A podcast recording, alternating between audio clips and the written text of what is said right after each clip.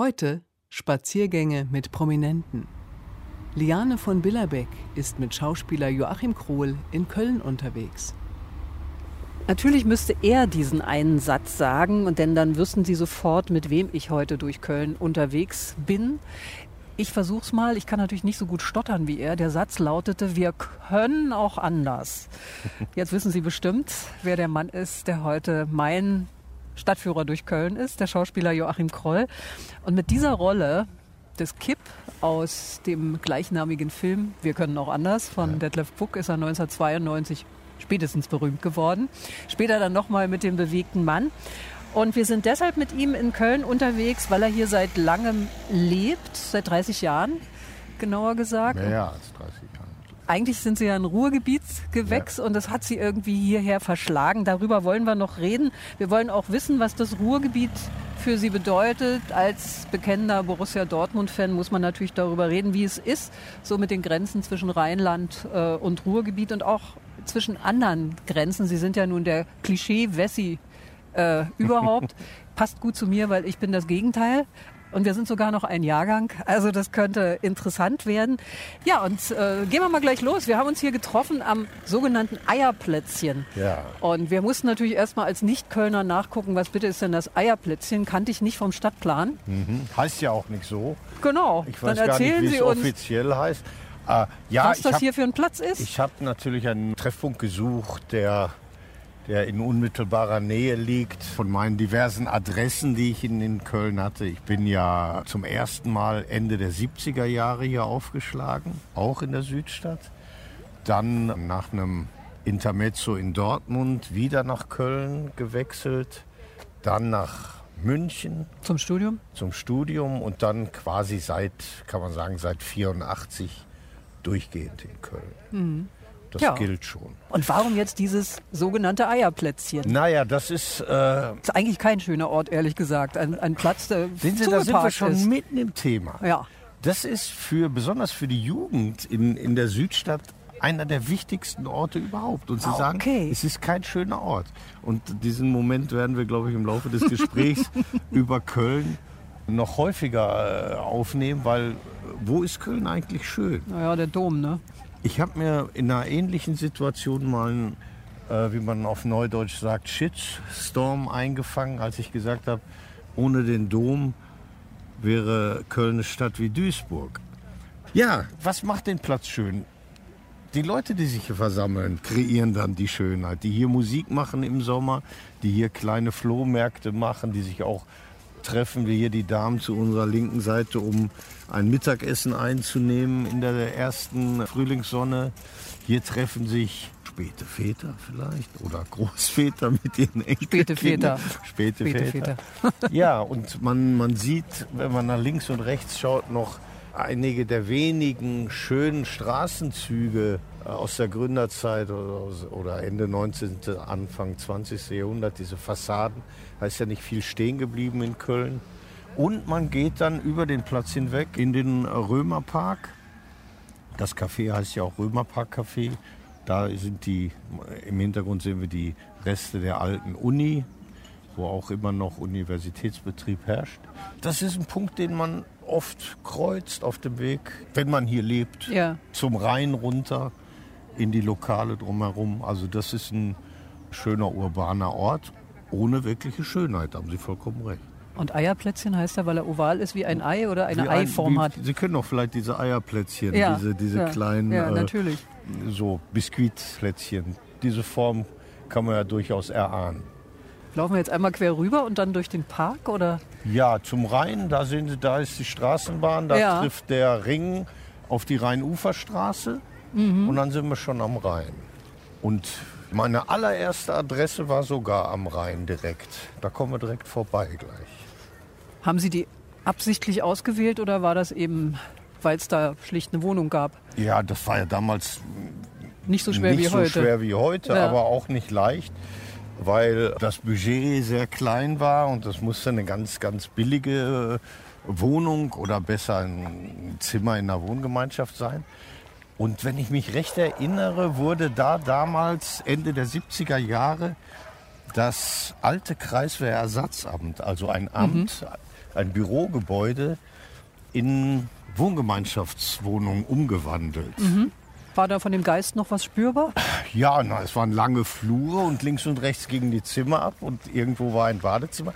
Aber eigentlich die perfekte Konstruktion für eine Wohngemeinschaft. Mhm. Und da erinnere ich mich, da mussten diverse Kandidaten dann vorsprechen vor den bereits dort wohnenden. WG-Casting. Äh, ja, genau, genau. Und da habe ich wohl sehr gut abgeschnitten und habe da eine Weile gelebt. Und da sind Sie allein hingezogen oder schon mit Ihrer nee, späteren noch, Frau? da war ich noch allein. Da hat mir meine damalige Freundin übrigens meine langen Haare abgeschnitten. Ah, sie hat noch ja, richtig lange Haare. Ich hatte damals noch schulterlange Haare und irgendwie hatte ich das Gefühl, dass das vorbei sei. Und eines Abends haben wir dann beschlossen, mach es mal. Dann gab es dann eine Zeit lang einen sehr merkwürdigen Kompromiss. Ich erinnere mich, dass Freunde gesagt haben, ich hätte dann eine Weile ausgesehen wie Mireille Mathieu. so das kann sich jeder sofort vorstellen. Und irgendwann, äh, ja, ja, immer wenn ich an diesem Haus vorbeifahre, kommt diese Erinnerung, ist doch klar. Ja, und hier auf der Ecke, das war gewissermaßen, weil ich dann hier meine erste Adresse hatte, in diesem Haus am Agrippiner Ufer, war das mein erstes Stammlokal. Das hieß damals noch Spielplatz. Aha. Spielplatz, ja. Wenn es ein erstes äh, gab, dann gibt es äh, danach noch viele andere oder folgte dann nur ein zweites darauf? Im Grunde ein zweites, das Backes auf der Darmstädter Straße. Ah, okay. So, jetzt gucken wir hier, das ist die Technische Hochschule Köln jetzt, genau. auf die wir jetzt zulaufen. Und wir gehen links an der TH vorbei. Aber nun wohnen Sie so lange in Köln schon. Ich glaube, wir werden auf dieses Thema auch noch öfter kommen warum sie eigentlich hier fest, ja, ja, festhängen, kleben, festkleben geblieben, sind, ja. obwohl sie es eigentlich doof finden. Äh, ich hader mit Köln. Ja. Wie so viele. Und ich bin ja viel unterwegs und, und krieg in Gesprächen natürlich auch mit, wie, wie Köln wahrgenommen wird. Und das tut manchmal richtig weh. Wie denn? Wenn man hört, dass ja, das die, die Stadt, wo die Häuser umfallen, wo nichts vorwärts geht, wo nichts, nichts gelingt. Und dass ich mal in einer Zweitligastadt ohne Theater in der, in der Stadtmitte lande, hätte ich mir auch nicht träumen lassen. Ja, ist er wieder der Borussia das, Dortmund. Das, also FCK wäre für Sie keine Alternative. Naja, da, da, da kann ich äh, in der alten Heimat bessere sehen. Ja. Und diese, diese Oper- und Schauspielhausbaustelle ist natürlich eine, eine offene Wunde für mich mm, im Stadtbild. Mm. Also ich vermeide es sogar in die Stadt zu gehen. Also richtig in die Stadtmitte? Ja, das, das ist, wenn ich da vorbeigehe, wird mir schlecht. Das ist nicht der Rhein, der rauscht, das sind die Autos. Aber wir sind ja gleich da. So, jetzt nutzen wir diese Lücke hier an einem dieser jetzt, Luxusbauten. Ja, ich kenne das ja hier noch aus ganz, äh, ganz verwunschenen Tagen, wo das hier alles Ruinen waren und brachen. Und jetzt dann, haben wir so einen gepflasterten Platz, alles schick gemacht. Ja. Links teure Wohnungen mit Rheinblick. Der, ja, hier gibt es ein paar Lokale, ja. aber das Wichtigste ist natürlich der Rhein. Der, das ist etwas, was ich an Köln schätze. Man muss auch mal sowas sagen. Köln hat den Rhein und den Dom. Ja, der Rhein, man kann hier, hier kann man die Augen ausstrecken. Also ich bin, wenn man, in so, wenn man so eingemauert ist, wenn ich ein Studiodreh habe oder wenn man, mhm. wenn man in, in, einer Situation ist, wo man nur im Haus ist oder in engen Gassen, da merke ich, dass es mir nach einer Weile schlecht geht. Und wenn ich dann hier hinkomme und erstmal einen Rheinspaziergang mache, meistens in die andere Richtung dann, okay. nicht auf den Dom zu, dann merke ich, dass diese Weite einfach gut tut. Und das ist auch ganz wichtig für die Stadt. Windig. Weil, weil die, ja, ist, ja, heute haben wir Wind.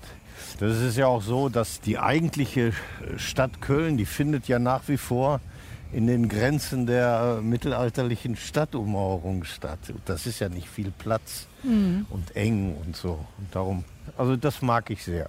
Hier laufe ich auch meine Strecke rauf und runter und hier gehe ich auch mit Gästen spazieren, die Köln vielleicht noch nicht so kennen. Ja, danke, dass Sie uns mitnehmen. Bitte schön. Das ist ja der Rhein, äh, ist ja nicht bloß für Köln wichtig, sondern man könnte sagen, der verbindet Sie ja auch mit Ihrer alten Heimat. Das ist ja eine, eine Straße, die auch ja. ins Ruhrgebiet führt, wo Sie ja herkommen, wo Sie ja aufgewachsen sind. So ein Wasser ist ja auch immer eine Grenze. Es ist ja nicht bloß eine Verbindung, es ist auch, Sie haben es ja auch gesagt, Köln existiert ja eigentlich die Innenstadt noch in diesen alten ja, ja. Grenzen. Adenauer hat gesagt, östlich vom Rhein fängt der Kaukasus an. Kaukasus? Nee, Kaukas Sibirien. Sibirien sogar. Sibirien. Sibirien. Ja, Sibirien. Ja, klar. Früher waren Flüsse natürlich noch als Grenze brauchbar. Ja, heute ja, nicht mehr. Heute nicht mehr. Was ist der Rhein für Sie? Also abgesehen von die Augen wieder einen freien Blick. Ist der auch so eine Art Grenze oder ist der eine Verbindung auch zurück ins Ruhrgebiet? Haben Sie daran schon mal gedacht? Ja, erstmal war das, wenn man, wenn man Kindheit und, und frühe Jugend in, im Ruhrgebiet verbringt, war Köln und äh, zum Rheinfahren, das war ein Ausflug in die große weite Welt. Mhm. Da fuhr man dann mit dem D-Zug von Herne durch die ganzen Industrieanlagen, Gelsenkirchen, Essen, Duisburg, dann runter nach Düsseldorf und danach, da fuhr man, ja, das war, das war eine Reise, das war kein Ausflug, das war für uns damals eine Reise. Und das Erste, was man dann sieht, wenn man äh, rauskommt aus dem Bahnhof, ist dieser gewaltige Dom. Das war wow. Mhm. Ja, sowas hatten wir in Herne nicht. Und in der Umgebung Der hat Sie auch als Kind beeindruckt? Sehr beeindruckt, ja. natürlich. Und ich weiß noch, man, immer wenn ich, wenn ich Zug fahre hier, erinnere ich mich, dass mir mein Vater den Speisesaal erster Klasse gezeigt hat, wo noch Kellner im Livret mit weißen Handschuhen standen und auf die Gäste gewartet haben, die nur eingelassen wurden, wenn sie ein Billett erster Klasse hatten. Und das war, da sind wir mal an die Tür gegangen und haben da reingeschaut in die große Welt. Naja, Köln war, da war jetzt los, würde man hier sagen. Das, da sind die jungen Leute, die was erleben wollten und ein bisschen Geld auf der Tasche hatten, die sind nach Köln gefahren aus dem Ruhrgebiet. Sie haben ja ein, ein Buch gemacht zusammen äh, mit Lukas Vogelsang. Was wollen die denn hier, deutsche Grenzerfahrung? Ja. Da geht es um Grenzerfahrung auch zwischen Ruhrgebiet und Rheinland, was Sie ja beschreiben, ja. dass Sie, Sie als Westfale sozusagen ja. hier in Köln gelandet sind. Das ist ja wirklich eigentlich ein schweres Schicksal, könnte man sagen. der Jürgen Becker, den ich kenne und sehr schätze, hat ja mal gesagt, es ist furchtbar, aber es geht. Also das äh, Verhältnis zwischen Westfalen und Rheinländern. Und das stimmt auch. Hier sind ja eine Menge.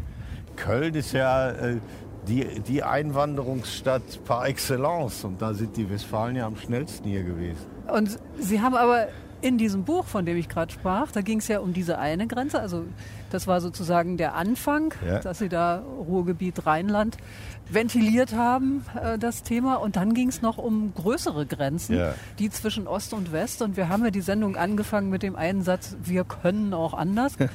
wir könnten auch anders. Also ja. die, es war ja weniger ein Stottern als eine Verzögerung. Verhaltung. Ach, eine Verhaltung. Verhaltung. Okay. Das, Verhaltung. Ja. Und das, weil wir haben damals überlegt, wir, wir, müssen, wir wollten den Kipp mit einem Defizit ausstatten. Aber es musste so fein sein, dass, dass man im Laufe des Films nicht die Nase voll davon hat. Und darum haben wir uns für diese kleine Verhaltung entschieden, die jetzt schon viel zu oft, das durfte nur einmal ja, ja alle zwei, drei Sätze auftauchen. Ja. ja. Das war 92. Äh, und da äh, ist dieser Film gedreht worden mit Detlef Buck, Sie mit Horst Krause zusammen. Ja. Ein Film, an den sich viele Leute natürlich erinnern können. Ein kleiner Klassiker. Ein kleiner Klassiker, ja, ja. mittelgroßer würde ich sagen. und das ist also 92 gewesen und jetzt haben Sie sich nochmal mit Lukas Vogelsang auf den Weg gemacht, diese Region, wo Sie damals im Osten gedreht haben, anzugucken.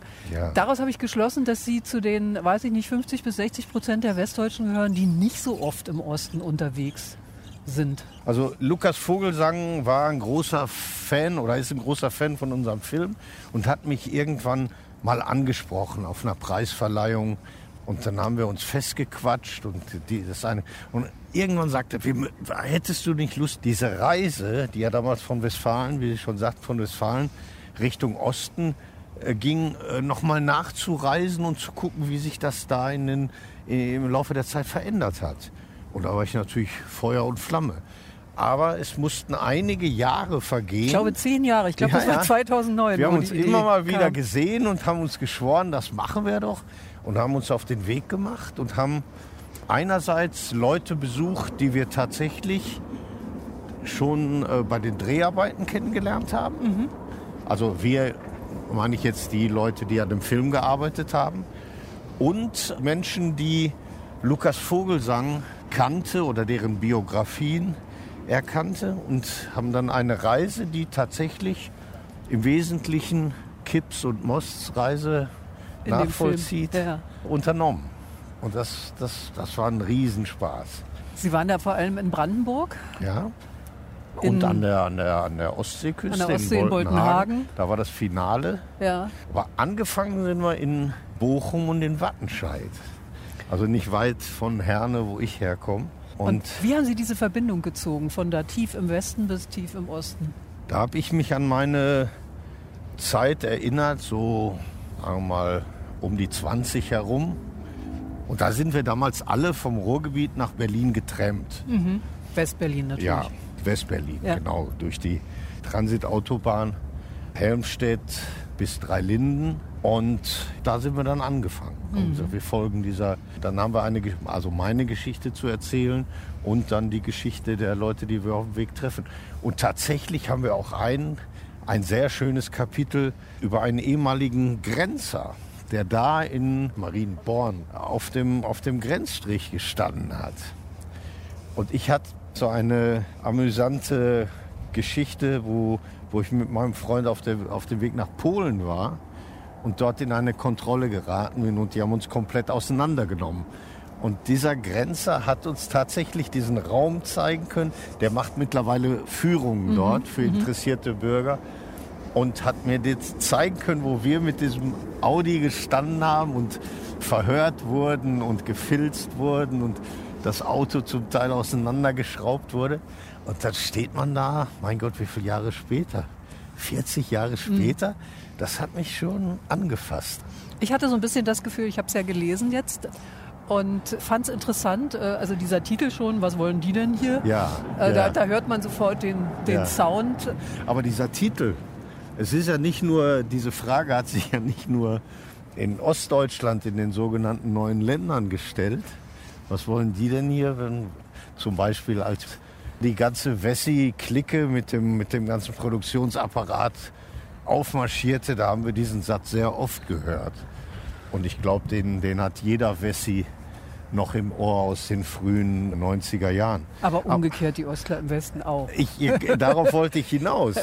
Als nämlich Leander Hausmann Intendant wurde in meinem geliebten Bochum und, und Chef meines geliebten Schauspielhauses wurde, habe ich tatsächlich diesen Satz mindestens dreimal gedacht, vielleicht sogar so ausgesprochen. Weil das und das war 95, glaube ich, ne, als ja, Hausmann dahin Ja, und da sind schon ein paar Jahre vergangen. Ja. Das kam mir auch komisch vor. Mhm. Wir sind mit Joachim Krohl unterwegs in Köln und natürlich, wie sich das gehört, sind wir am Rhein. An dieser Brücke, wie heißt die bitte? So eine schöne hellgrüne die, äh, äh Severinsbrücke. Die Severinsbrücke. Severinsbrücke. Deshalb, man hört Übrigens auch das, die, die Taue, wie ich mir mal habe sagen lassen, folgen auch, der Dom ist ja allgegenwärtig, wenn man die aufstellen würde, mhm. hätte man genau den Verlauf der Domtürme in dem, mhm. der Winkel, hat mir mal ein Architekturstudent erzählt. Sehen Sie mal, was man als Schauspieler ja. alles so erzählt kriegt. Ja. So, dann können wir noch mal zurückblicken. Wenn wir jetzt die Brücke gesehen haben und wenn wir uns umdrehen, dann sehen wir ja. hier diese ja, sehr kantigen Häuser, wo so immer ein die, Teil des Hauses so rüberragt. Die sogenannten Kranhäuser. Das war ja, ist ja diese ganze Bebauung hier ist ja Kölns Antwort auf die, auf die Hafenbebauung in Düsseldorf.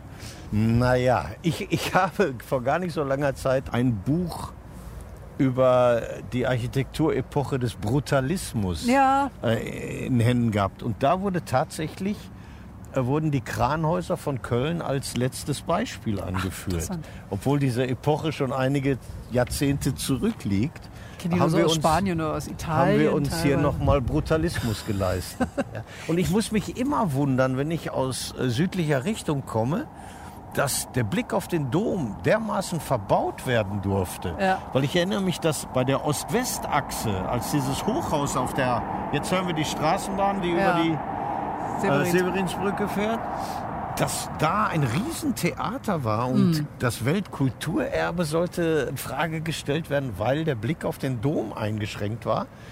Aus südlicher Richtung sieht man den überhaupt nicht mehr. Naja, ich war hier einmal in so einem Haus vor vielen Jahren. Ich habe aber in Köln gearbeitet eine Weile.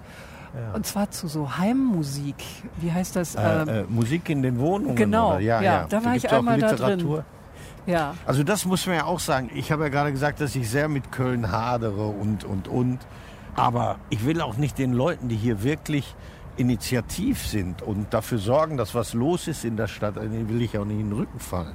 Wie jetzt zum Beispiel Franziska Ertle, die mit dem Musikhaus Süd in unfassbar fleißiger Initiative ein Haus gerettet hat in der Kölner Südstadt, wo jetzt Konzerte, Unterricht, äh, äh, äh, kleine Vorstellungen stattfinden. Solche Leute gibt es in Köln natürlich auch. Mhm. Oder die jungen Leute, die den Ebertplatz gerettet haben mit ihrer, mit ihrer eine weitere Straßenbahn.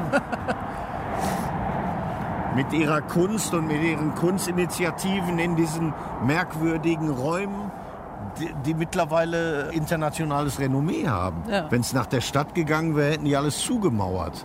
Oder dieses Häuschen wäre zerfallen. Es gibt dann schon Bürger, und das, sind nicht wenige, die, darum bin ich ja vielleicht auch noch hier, weil es die Leute sind, die diese Stadt lebenswert machen. Das ist ja immer, das, das, da kommen wir, oder jetzt sind wir schon dabei. Hier kann man an der Südstadt ja auch nicht dran vorbei am Karneval. Eine ach, Woche, da wäre ich gar nicht drauf nee, gekommen. Ne, eine Woche vorher sagt man immer, ach, was soll ich da? Das ist ja furchtbar alles und es ist nicht mehr so wie früher. Und wenn man dann da steht und die Kinder sieht und die Familien und, und alle sind außer Rand und Band, ich rede von den Fädelszügen und Schulzügen, dann, dann geht mir doch das Herz auf, ja. Dann ist diese ganze Widersprüchlichkeit, die ich ja für mich in Anspruch nehme, da. Dann, dann liebe ich die Stadt auch wieder. Aber wenn ich, wie gesagt, wenn, wenn ich es vermeiden kann, gehe ich nicht mehr in die Nähe des Schauspielhauses und der Oper, weil mir das wehtut. Jetzt haben Sie also letztlich doch eine Liebeserklärung an, sagen wir nicht an Köln, aber an die Kölner und Kölnerinnen Kölner, abgegeben. Ja. Aber apropos Liebeserklärung, wir laufen hier immer noch am Rhein lang und der geht ja auch dahin, wo Sie herkommen. Sie haben ja eine Ruhrgebietskindheit wie aus dem Bilderbuch gehabt, würde ich mal sagen. Also in Herne geboren, 57. Der Vater polnischer Herkunft im Bergwerk gearbeitet, Mutterhausfrau. Und Sie haben immer gesagt, Sie haben eine glückliche Kindheit gehabt. Beschreiben Sie uns doch mal, wie das zu Hause gewesen ist, was das für eine Zeit war. Das Ruhrgebiet hat noch gebrummt, aber es gab auch die Kohlenkrise und Kurzarbeit. Aber es war natürlich ein Ort von großer Potenz. Ja, wenn ich meinen Vater vom Zechentor abgeholt habe nach der Frühschicht. Das haben Sie gemacht? Natürlich, mhm. das haben viele Kinder gemacht. Wir haben uns dann sind dann auf dem Fahrrad, auf dem Gepäckträger oder auf der, auf der Stange mit nach Hause gefahren. Als man, weil die Schachtanlagen waren ja um die Ecke. Das ganze Ruhrgebiet zu dieser Zeit war ja so strukturiert, dass die Arbeiter und deren Familien unweit der Schachtanlagen gelebt haben. Also diese Zechensiedlungen, die man jetzt noch besichtigen kann. Und da in dieser Siedlung, die Elpeshof heißt, gab es dann einen Marktplatz, eine Kirche, Bäcker, Metzger, Friseur, Gaststätte, Was Lotto, so Lotto Toto ah, ja, Lotto. und so weiter. Alles da.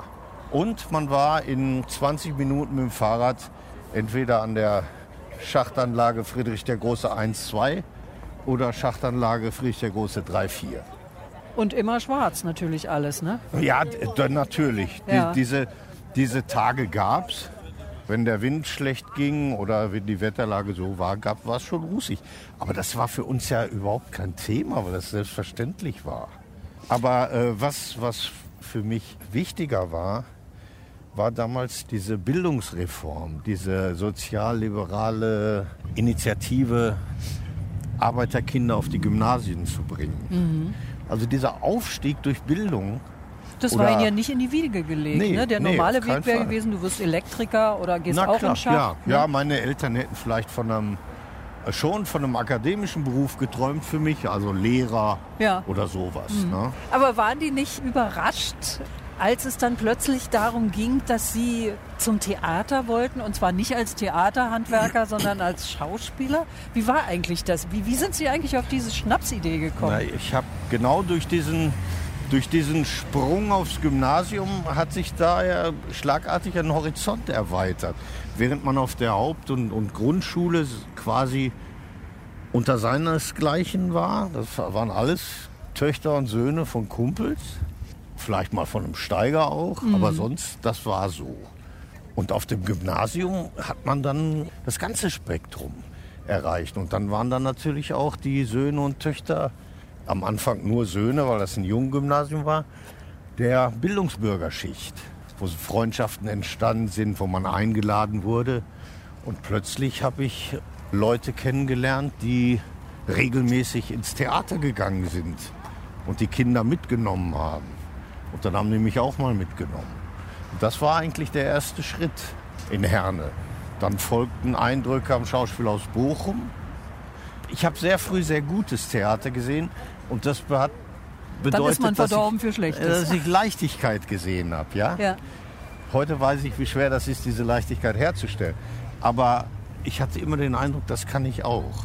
Ah, Das kann ich auch. Von Vielleicht- Anfang an, ja? Vielleicht war das auch nur eine Ahnung. Oh, es hat dann lange gedauert, bis ich mich getraut habe, das einer Prüfung zu unterziehen. und Sie sind sofort genommen worden dann, nachdem Sie sich nun getraut hatten. ja, ja, aber An der ich glaube Otto-Falkenberg-Schule ich glaube heute, dass es daran lag, dass ich äh, ums Verrecken nicht nach München wollte und sehr entspannt war darum, weil ich dachte, es ist eh nur Generalprobe. Aber Zack, waren Sie da. Ja, ja, John Lennon hat mal gesagt, äh, Leben ist das, was passiert, während man damit beschäftigt ist, andere Pläne zu machen. ja. Dann habe ich gesagt, verdammt, dann gehe ich halt nach München.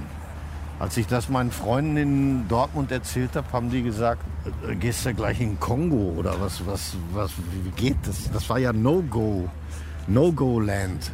Und so war es dann auch. Also ich bin da nicht eine Minute heimisch geworden. Gar nicht. Nein.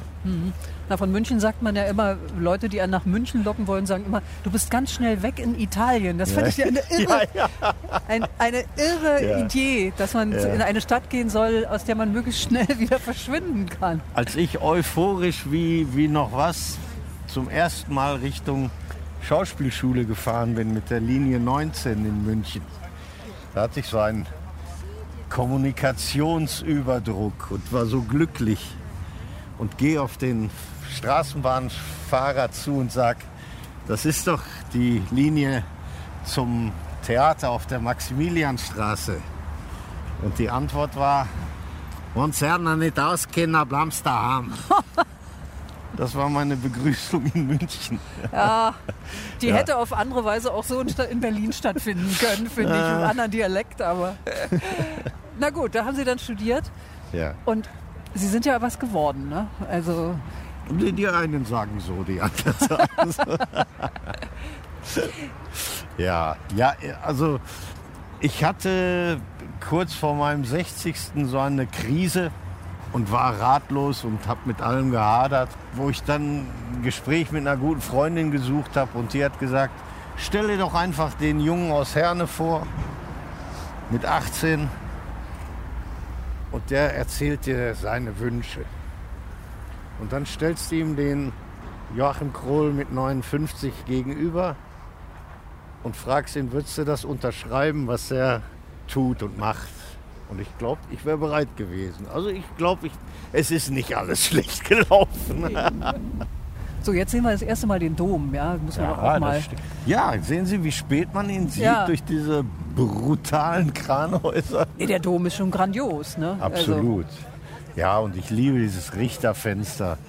Wann immer es der Zufall will und ich um, um die Mittagszeit hier bin, gehe ich rein, um das, auch gemacht, das Lichtspiel zu sehen. Diese ja, Lichtprojektion kann man ja sagen. Ja, ich fand es auch mutig, dass die das gewagt haben. Also ich glaube, das wäre nicht in vielen Kirchen gegangen, dass man selbst es ist Richter klar, berühmter Mann, aber es gibt ja auch in den Kirchen viele, die sowas Ja, ja, Herr, eher nicht so toll finden. Herr ne? Meißner war ja vehement dagegen, hat sich ja sogar zu sehr, sehr dummen Äußerungen hinreißen lassen, die ich gar nicht zitieren will.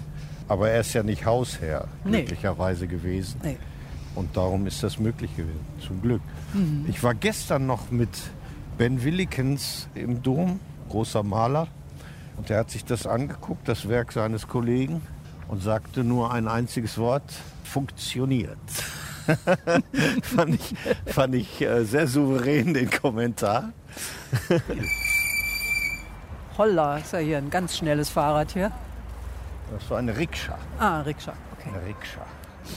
Ja, wir müssen doch über Fußball reden. Gestern hat ja ausgerechnet Duisburg gegen Köln gespielt. Das muss ja wieder ein bizarres Spiel gewesen sein. Fußball und Ruhrgebiet, das gehört irgendwie zusammen. Ich kenne ja. niemanden aus dem Ruhrgebiet, der nicht irgendeiner Fußballmannschaft ja. dort anhängt.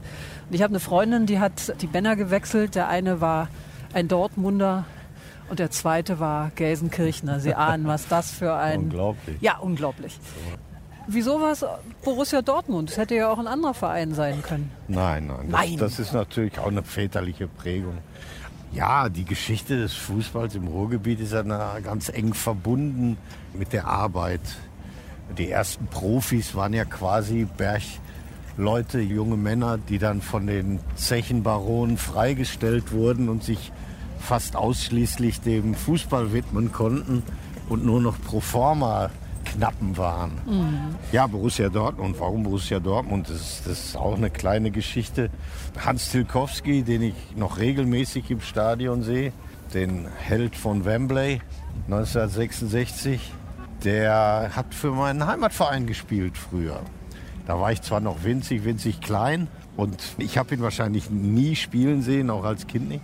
Der ging 63 nach Dortmund mit, mit Auftakt der Bundesliga, wie wir sie heute kennen. Und da hat mein Vater natürlich, weil sein Verein Westfalianer nicht in die Bundesliga aufgenommen wurde, Dortmund mitverfolgt. Und so ist das gekommen. Ist das auch so ein, so ein bisschen eine harte Arbeit unter Tage, äh, eine gefährliche Arbeit auch unter Tage, ja. die Männer immer gefährdet. Ja. Und der Fußball so ein Ventil, so ein Ausgleich, wo man eben am Samstag dann also mal die Sau rauslassen konnte auch, so richtig? Ja, ja. natürlich. Ja. Klar. Außerdem ist es ein Ort, das Stadion, wo man sich versammeln kann, ja, wo man Rituale pflegen kann. Das war, damals war es ja eine reine Männerveranstaltung. Frauen kamen gar nicht mit. Na, das war, das war Auch Töchter nicht? Ganz, nein. Nein.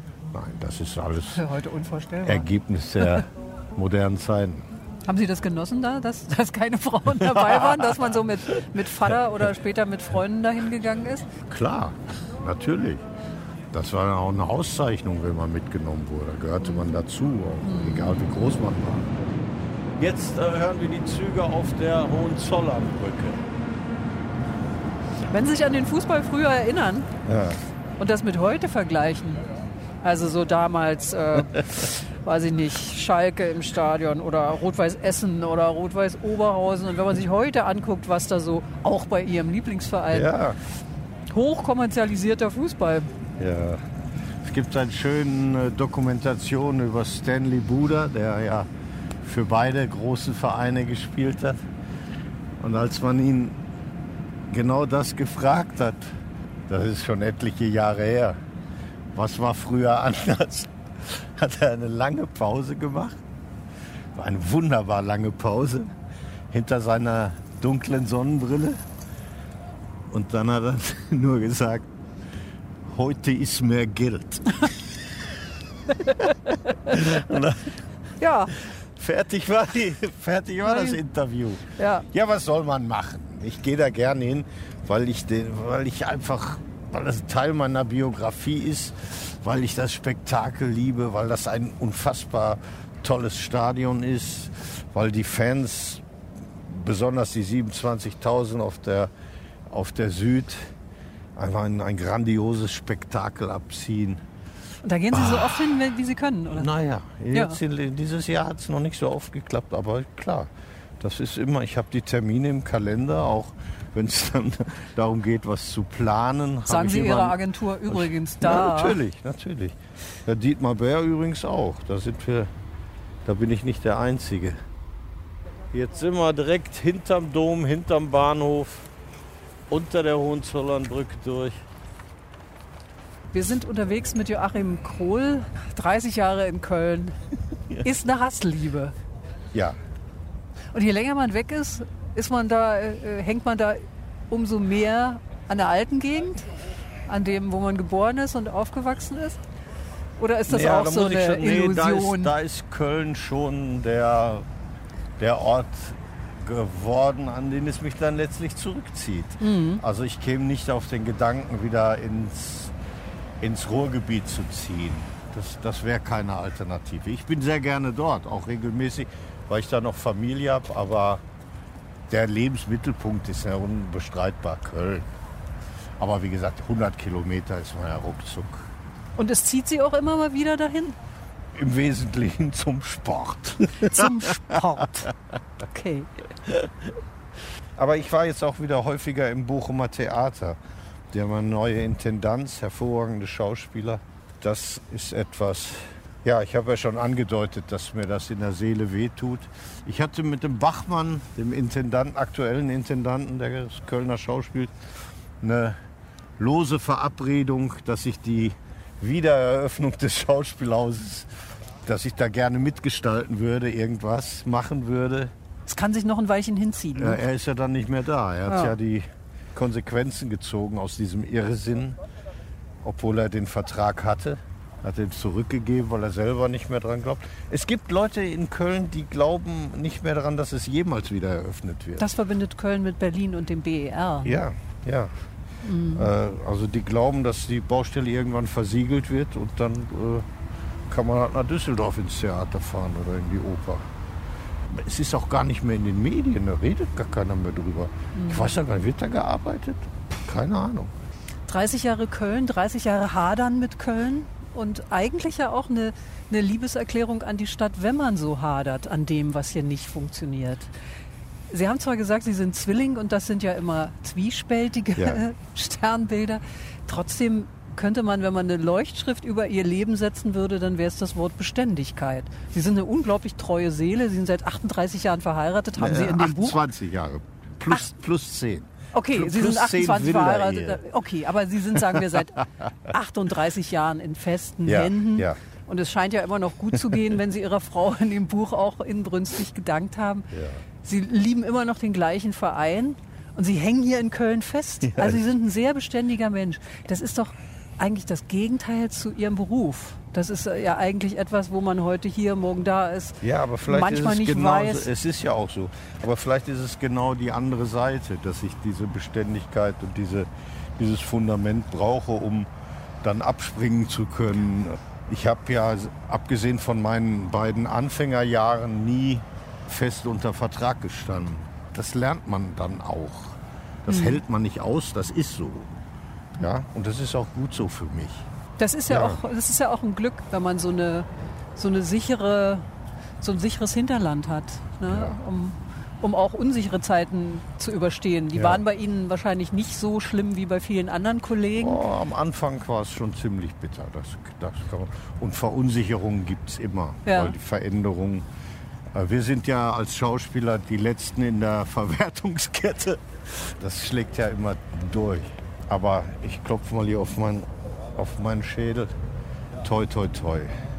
Wenn Sie darüber nachdenken, wo Sie vielleicht in zehn Jahren, das ist eine schreckliche Aussicht, und man sagt, oh, in zehn Jahren. Überhaupt keine da, schreckliche nein, nein, nein, nein, es ist ja eigentlich eine gute Nachricht. Wo werden Sie leben, wenn Sie 70 sind? Hier immer noch, hadernd mit Köln? Ins Ruhrgebiet haben Sie gesagt, ziehen Sie garantiert nicht zurück. Wo dann? Ich will nicht sagen, ich fürchte, weil ich fürchte das nicht. Vielleicht ist Köln ja doch noch für eine Überraschung gut, aber ich denke, dass ich nach wie vor hier leben werde in zehn Jahren. Aber ich werde mir sicherlich mit meiner Frau größere Auszeiten nehmen und vielleicht mal hier und da eine Weile unterschlüpfen. Danke an Joachim Kroll, mit dem wir in Köln unterwegs waren heute an diesem sonnigen Frühlingstag. Sonnig und windig.